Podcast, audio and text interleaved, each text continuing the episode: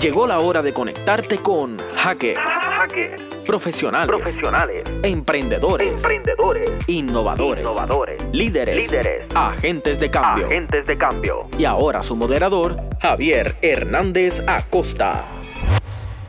Saludos, eh, bienvenidos a otra edición de Hackers eh, desde la ciudad de Nueva York, desde el Centro Cultural Loisaida y en el día de hoy nos acompaña Dianis de Jesús, eh, amiga que ha estado muy involucrada eh, con el sector creativo y de innovación en Puerto Rico, en Nueva York eh, y, en, y, ¿verdad? con impacto en Estados Unidos y en, y en Latinoamérica. Así que es un gran honor tenerla aquí y conversar un poco sobre su trabajo y algunos proyectos.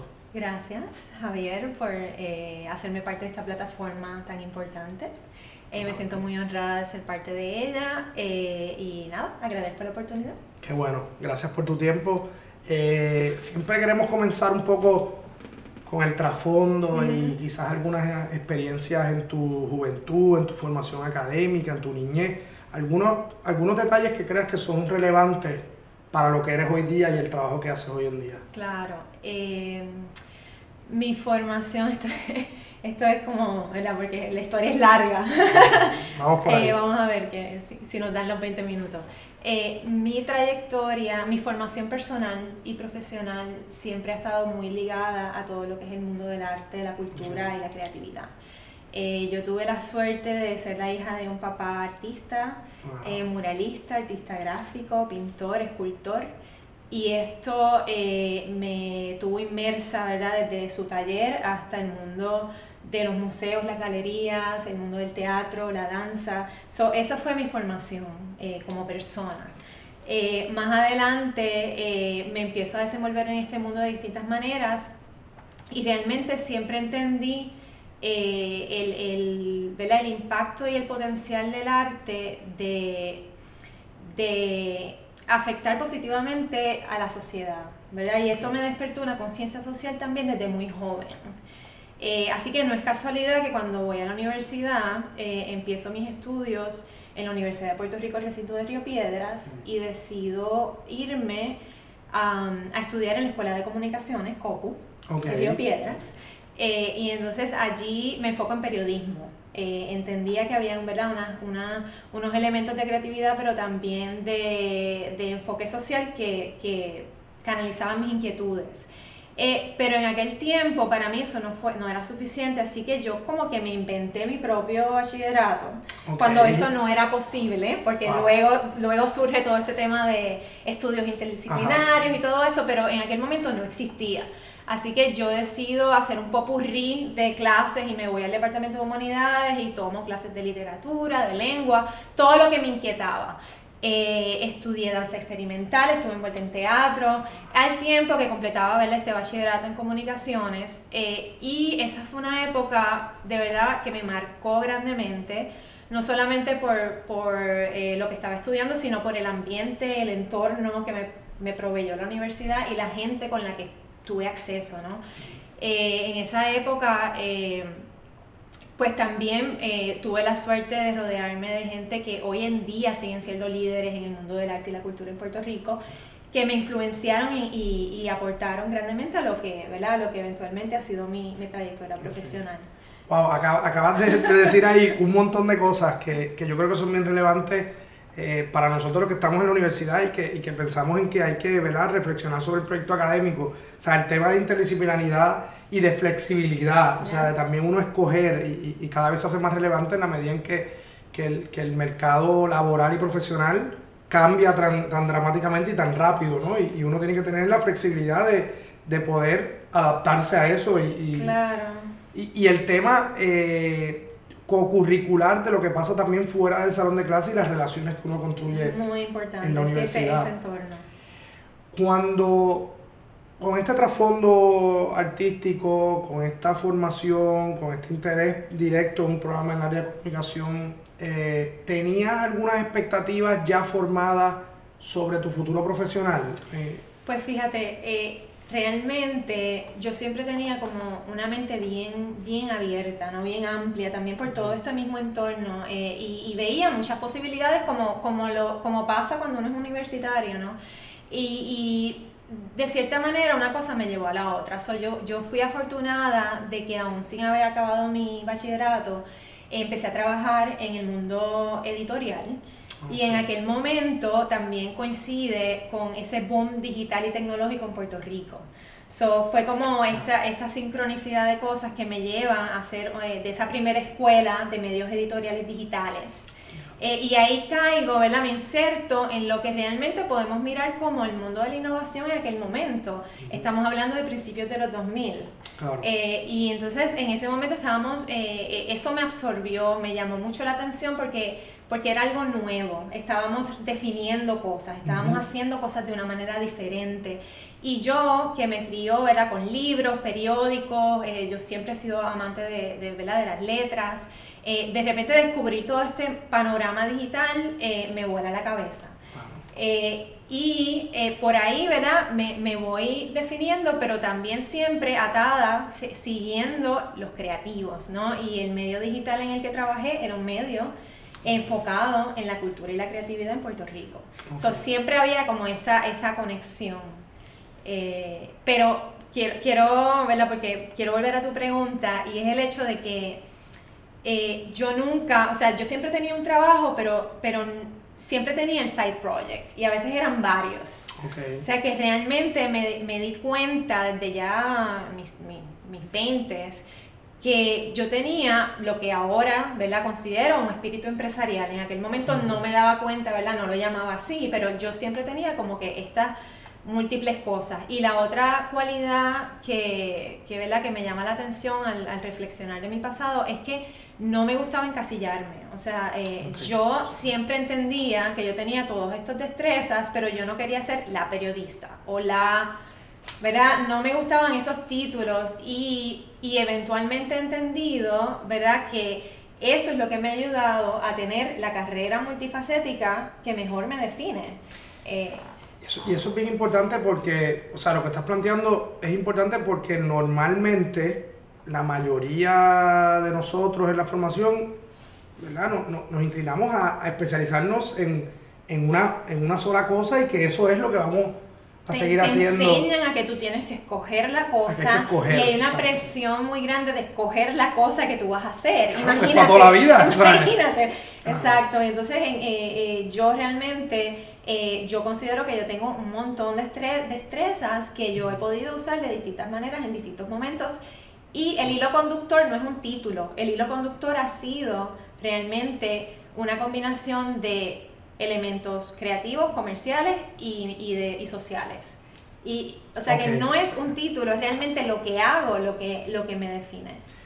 Vamos a hacer una pausa y cuando regresemos eh, continuamos hablando de algunas experiencias y de esa triangulación que mencionas porque me parece que es una, es una fórmula increíble. Regresamos en breve. En breve regresamos con Hackers, Emprendimiento, Innovación, marcando la diferencia. Regresamos a Hackers, profesionales del emprendimiento y la innovación. Bueno, y aquí estamos de vuelta con Dianis de Jesús en Hackers, eh, desde el Centro Cultural Luisaida en el, Lower East eh, Side en Manhattan eh, evidentemente no estamos en sagrado. Eh, y quería pues, seguir conversando de, de, esa multidisciplinaridad y de acumular todas esas experiencias y cómo eso va formando también un profesional distinto. Y, y eso explica muchas cosas, ¿verdad? Porque ahora, ahora también uno va entendiendo ese perfil de innovación, de, ir mezclando eh, experiencias no tradicionales. ¿Qué, qué cosas ¿Qué experiencia fuiste un poco cocinando cuando saliste de la universidad? Sí, pues mira, eh, eh, el tema de la editorial eh, y, tener esa perspectiva amplia ¿no? de mis destrezas me lleva a el mundo de la publicidad. En aquel momento lo veo más como una oportunidad de crecimiento ¿verdad? personal y no me equivoqué. porque eso me abrió unas puertas internacionales que me llevaron a Chicago a trabajar en una agencia grande eh, que, que, en aquel momento, o sea, eh, asustada, pensando que me estaba desviando, pero al mismo tiempo, eh, contrario a haber estado la migratoria de jóvenes que tenemos hoy en día en Puerto Rico, yo lo estaba viendo más como un, momento, una oportunidad muy grande de crecimiento y de tener unos escenarios más grandes y una necesidad de mi carrera de tener otros retos diferentes, ¿no? So, me voy a Chicago, eh, eso me lleva a Italia, eh, la publicidad. Eh, Italia me trae a Nueva York y entonces en Nueva York realmente ya yo siempre en todo este periodo de tiempo que, que, estuve en esa trayectoria, siempre estuve bien conectada a mis colegas y a mis amigos en Puerto Rico. Siempre estaba buscando una manera de estar conectada a la isla siempre estaba involucrada en iniciativas en Puerto Rico. So, siempre, como te digo, yo siempre he tenido el side project. Claro. Y en todo este periodo de tiempo, aunque estaba ganando experiencia y creciendo mucho, eh, crecí muchísimo en esa carrera, eh, llegué a ser directora creativa, pero siempre tenía esta cosa que me alaba, ¿no? Eh, y era ese compromiso, que eventualmente dije, realmente mi prioridad es un compromiso de devolverle a Puerto Rico, de aportar a mi país. Eh, y no, no lo pensaba como que yo tenía que regresar para hacer eso, sino que simplemente pensaba, ¿verdad? Con mi mente creativa de, de, de, todo lo que yo me estaba empapando acá y cómo yo podía aportar de vuelta. Eh, y eso eh, me hace tomar una decisión dramática y cuando llego a Nueva York y estoy con todas estas oportunidades acá y decir, voy a renunciar a esta carrera eh, de directora creativa, voy a volverme una freelance o solopreneur, como quien dice, que realmente es lo que, es lo que me he convertido, eh, y a volver a estudiar. Y a retomar mis estudios, y ahí es que llego a Pratt, que fue eh, Pratt Institute en Manhattan, se convirtió en una plataforma clave eh, en, todo esto, lo que, lo que sigue ¿no? en mi trayectoria, que, que, tú estás muy de cerca también, y es que eh, me abre las puertas ¿no? a descubrir unos temas y realmente encontrar un programa eh, que me ayudó a realmente conectar todas mis inquietudes. Y fue un programa que se llama Design Management. que tiene unos elementos, une ¿verdad? los elementos creativos, empresariales que yo tenía, pero además tiene un componente que le llaman Triple Bottom Line, que es un componente de sostenibilidad, que, que, para mí era también muy importante ¿no? en, en esa ecuación. Claro. Eh, y en mi proceso de tesis me, me, topo con el tema de economía creativa. Y ahí fue como que, ah, aha ah, moment. Eh, eh, aha moment. Encontré algo que realmente ataba todas estas inquietudes que yo tenía y que me permitía no solo expresar ¿verdad? todas esas destrezas y esa, ese, yo siempre había sido la creativa en todos mis roles, pero esto realmente me permitía ver las cosas desde unas perspectivas más comerciales, de desarrollo económico eh, y también esos impactos sociales que me inquietaban. Y realmente ahí fue que yo dije, ok, con esto yo tengo algo concreto para regresar a Puerto Rico y realmente aportar, eh, no regresar físicamente, pero sí eh, aportar algo concretamente a Puerto Rico. Hay, dos cosas que, me parecen fascinantes y una es el tema de la universidad, en que, en que tú, tú reclutaste una universidad que, que te sirviera a tus intereses, a tus pasiones y, al perfil que ya tenía, ¿verdad? De, conectar esos puntos, ¿verdad? De tus inquietudes sociales, culturales, eh, económicas, y, eso me pareció bien, bien importante. Eh, y la otra es eh, ese tema de encontrar el espacio desde el cual uno va a, actuar o accionar para, para cambiar el país, ¿verdad? O para hackear algunas, algunas cosas. Tú encontraste la economía creativa, pero, pero supuso eh, renunciar a, un, a una carrera, o, no, no, renunciar a una carrera, a un, a un perfil laboral en un momento dado de tu vida. Sí. Eh, Scary. muy, muy, o sea. Claro, que tiene unas características, eh, pero en un escenario de éxito, ¿verdad? Porque, y eso es bien interesante porque hay un tema de asumir riesgos también. Y de tomar riesgos y tomar decisiones que sacan a uno de la zona de confort y que lo ubican en escenarios eh, desde donde uno puede hacer otras cosas. Claro, y yo creo que eh, pues en todo momento me ha guiado ese propósito, ¿no? que yo sentí esa inquietud. Eh, y, he, logrado entonces desembocar esa, ¿verdad? esa inquietud en, en, encontrar un propósito mayor que me ayuda ¿verdad? a aportar de vuelta a mi país. Déjame hacerte una pregunta o, traer un, punto de partida para, para continuar la conversación.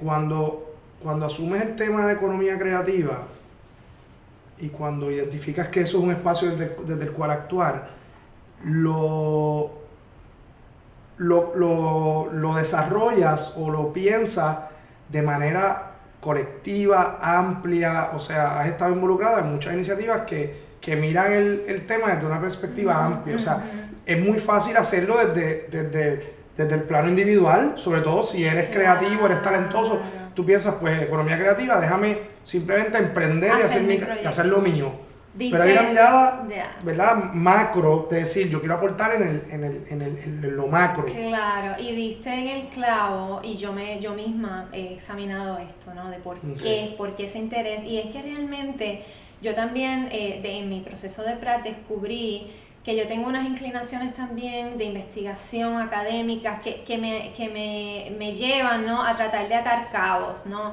So, yo, yo entiendo la importancia de todos los actores ¿verdad? que están en el tema, pero cuando tú te sumerges en ese tema, como yo me sumergí, como yo sé que tú lo has hecho, eh, yo lo hice para mi tesis, yo me di cuenta del potencial tan grande que tenía de realmente impactar regiones y países.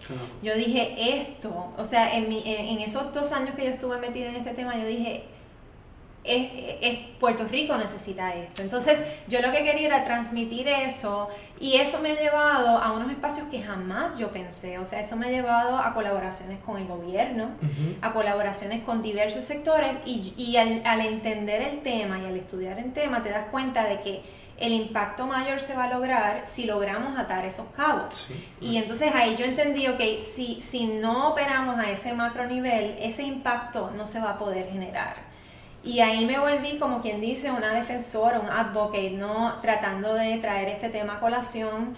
Eh, en, también esa sinergia ocurrió, esas sinergias que se dan en la vida, ¿no? Ocurrió porque en ese momento tú también, fue una, una época en que tú y algunos pocos líderes en Puerto Rico estaban trayendo estos temas a colación y, y, empezó ese despertar que hemos visto en los pasados cinco años, desarrollarse o sea, de una manera razonable, no una manera veloz, pero definitivamente hemos visto un progreso.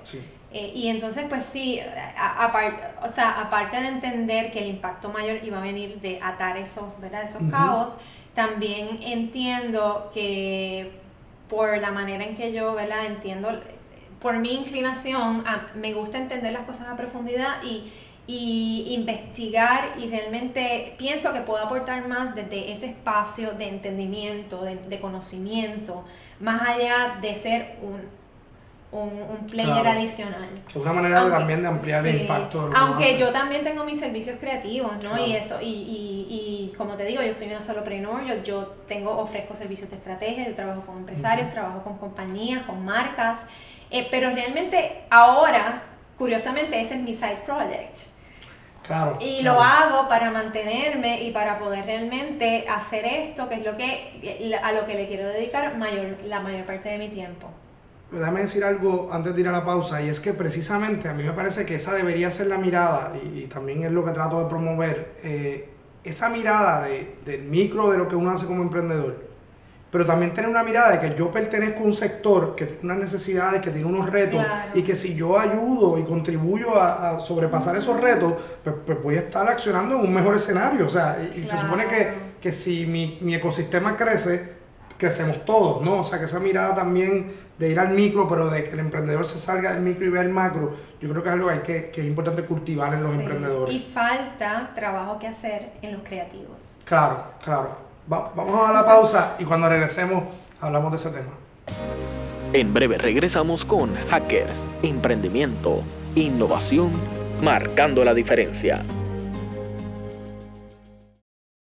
Regresamos a Hackers, profesionales del emprendimiento y la innovación. Bueno, regresamos a esta última sección de, de Hackers con Dianet de Jesús y y siguiendo la conversación, quisiera que habláramos de algunos proyectos que has venido desarrollando eh, en los últimos años relacionados a esta agenda de, dar a conocer, de, visibilizar, de, un elemento de, ¿verdad? de advocacy para lograr políticas públicas. Eh, etcétera, etcétera. ¿Qué, qué te pues mira, en, este, en, este, eh, en los pasados cinco años se ha venido desarrollando este tema en Puerto Rico. Tú has estado involucrado en ello, han habido unos actores claves en ello. Eh, y he tenido la, ¿verdad? He sido afortunada de ser parte de este grupo pequeño pero poderoso de, de, traer este tema a colación y, y, impulsamos la ley ¿verdad? Se han hecho unos estudios, eh, eh, yo personalmente estuve más envuelta en el proceso de la ley, eh, behind the scenes. hemos hecho trabajo, hemos hecho mucho, trabajo que no se ve, Es, interesante porque cuando tú hablas con, ¿verdad? con muchos, muchos de estos actores claves te das cuenta de que hay veces que los medios realmente no le dan toda la visibilidad que esto amerita, ¿no?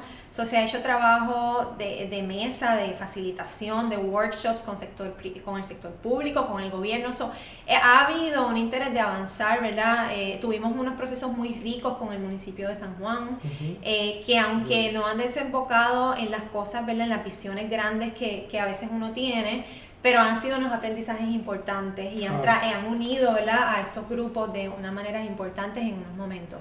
Más concretamente, eh, estuve envuelta, tuve la oportunidad eh, con mi colega Michelle Pérez de hacer eh, un estudio ¿verdad? Que, que, nos abrió las puertas el Banco Interamericano de Desarrollo en Washington, D.C., de hacer un estudio del tema para América Latina y el Caribe. ¿Verdad? Y eso, pues, obviamente siempre con Puerto Rico en la mente, para descubrir tendencias y modelos del tema de economía creativa. Eh, para los que no han escuchado mucho este tema, este tema pues ha, eh, sido eh, bien importante en Latinoamérica, en Europa, o sea, este es un tema que hace décadas se viene trabajando en muchos países. Y, y en Latinoamérica hemos visto un crecimiento acelerado, ¿verdad?, de, de emprendimiento creativo, donde ya los empresarios también están pensando en, en otros impactos más allá de los económicos.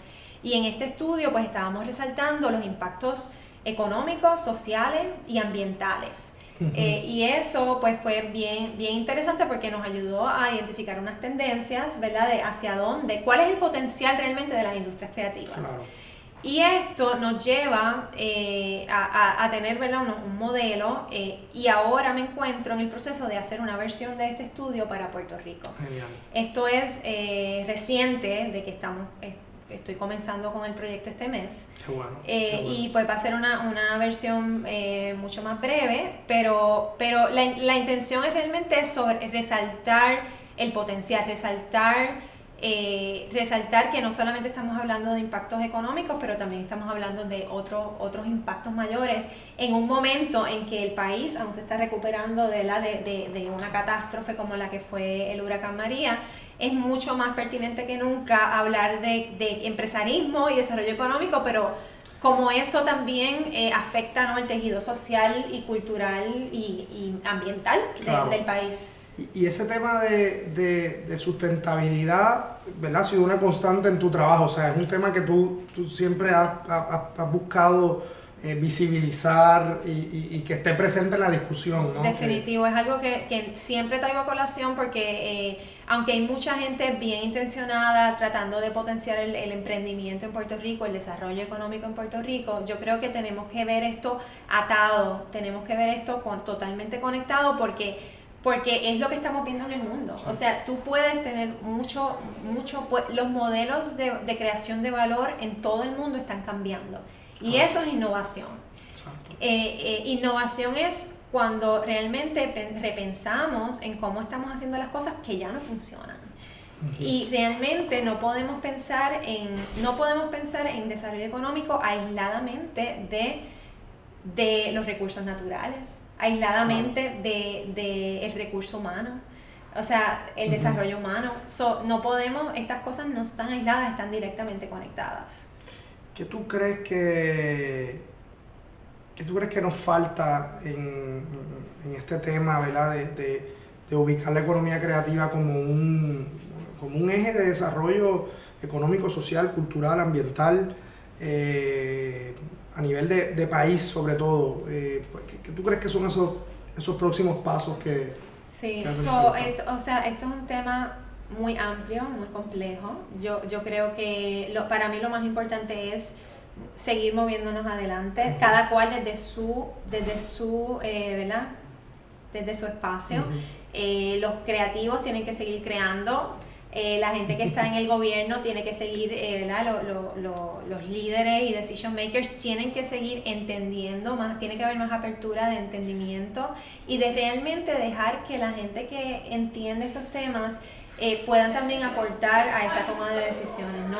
nos toca a nosotros, los que estamos en ciertos, ¿verdad? Eh, yo a veces, eh, yo, ¿verdad? Antes de llamarme hacker, me llamaba instigadora, porque yo siento que a veces yo ando como que colándome, ¿no? En donde no me han invitado, para tratar de un poco influenciar, ¿no? Y hablando precisamente esta semana, empecé las entrevistas del estudio y, me doy cuenta de que hay unas cosas increíbles pasando en Puerto Rico y, que, y que a veces estas personas que están liderando estas iniciativas no son invitados a la mesa a, a tomar estas decisiones. So, eh, yo creo que, eh, y, me han resaltado en estas entrevistas el, el tema de la unidad, que aunque parezca clichoso, es increíblemente importante que, que seamos un frente más unido, que haya más eh, interconexiones y colaboraciones para que, por ejemplo, un ejemplo pequeño para ilustrar esto, eh, si hay unos fondos federales que vienen eh, a Puerto Rico para eh, aportar a las aceleradoras, a las incubadoras, el gobierno no se tiene que inventar otra aceleradora o otra incubadora. hay, procesos. hay unas incubadoras y unas aceleradoras increíbles en Puerto Rico ya que ya están corriendo y que necesitan moverse, moverse adelante. So, no tratemos de reinventar la rueda otra vez y otra vez y otra vez. Vamos a tratar de añadirle a lo que se está haciendo para podernos seguir moviendo hacia adelante. Una última pregunta antes de despedirnos. Nosotros eh, en la universidad particularmente eh, nos movemos en un entorno que por naturaleza eh, ¿verdad? genera muchísima creatividad. La, universidad tiene unos programas de comunicación que, históricamente ¿verdad? Han, han, logrado proyectos muy bonitos en temas de cine, el tema de publicidad, el tema de comunicación en general, los programas de arte, producción de eventos, turismo. O sea, hay un montón de elementos profesionales y de formación que por naturaleza están en esos programas académicos y que esos estudiantes van a ser parte de esa economía creativa eh, desde ya, ¿verdad? Porque la meta es que lo hagan desde ya. ¿Qué, consejo tú le darías tú como, como creativa también, que, que, creciste y que te desarrollaste en ese ambiente? ¿Qué consejo tú le darías a esos estudiantes que están en ese, en ese proceso de formación? Bueno, dos, eh, que entiendan que este es el momento, o sea, este es el momento de la economía creativa. O sea, estamos hablando de la revolución tecnológica, estamos hablando del poder de las ideas. O sea, en el mundo que vivimos, algo tan intangible como una idea tiene la capacidad de cambiar, de, de transformar, ¿ok? So, siéntanse poderosos porque realmente tenemos, los creativos tenemos el futuro en nuestras manos. Todo lo que existe, desde sistemas hasta objetos, pasa por una mente creativa. So, yo eh, quisiera empoderar a todos esos creativos a que realmente entiendan eh, eh, lo, que, lo que tienen en las manos. Y lo número dos, que, que todavía arrastro ¿verdad? de mi pasado y, y de la gente, que, de mis colegas, es que entiendan que traten de verse también como emprendedores, como, ¿verdad? Como preneurs. Esa parte de empresarismo hay que despertarla, porque, porque si no nos abusamos, ¿verdad? A, a realmente a saber cómo, cómo movernos, cómo vendernos, cómo relacionarnos, y nos quedamos en la parte de atrás creando, eh, no, no podemos, o sea, esa, esa, ese ente pasivo que en el pasado ha sido el creativo, ya no, ya no puede ser. Ahora tenemos que ponernos esos sombreros de, de creativos, de vendedores, de emprendedores y, y realmente eh, entender que, que, somos los líderes, ¿no? que estamos reimaginando y transformando la realidad. Totalmente. Bueno, me, me encanta. Eh, no tenemos más tiempo, pero es una conversación que, Seguiríamos que seguiremos porque creo que es muy importante y el mensaje es bastante claro sobre el rol que tiene la economía creativa, el potencial que tiene y cómo debemos ser parte de ella de manera activa. Así que gracias, Dianis. Gracias de nuevo por la oportunidad. Y seguiremos conversando. Nos vemos en el próximo episodio. Gracias por habernos acompañado en Hackers.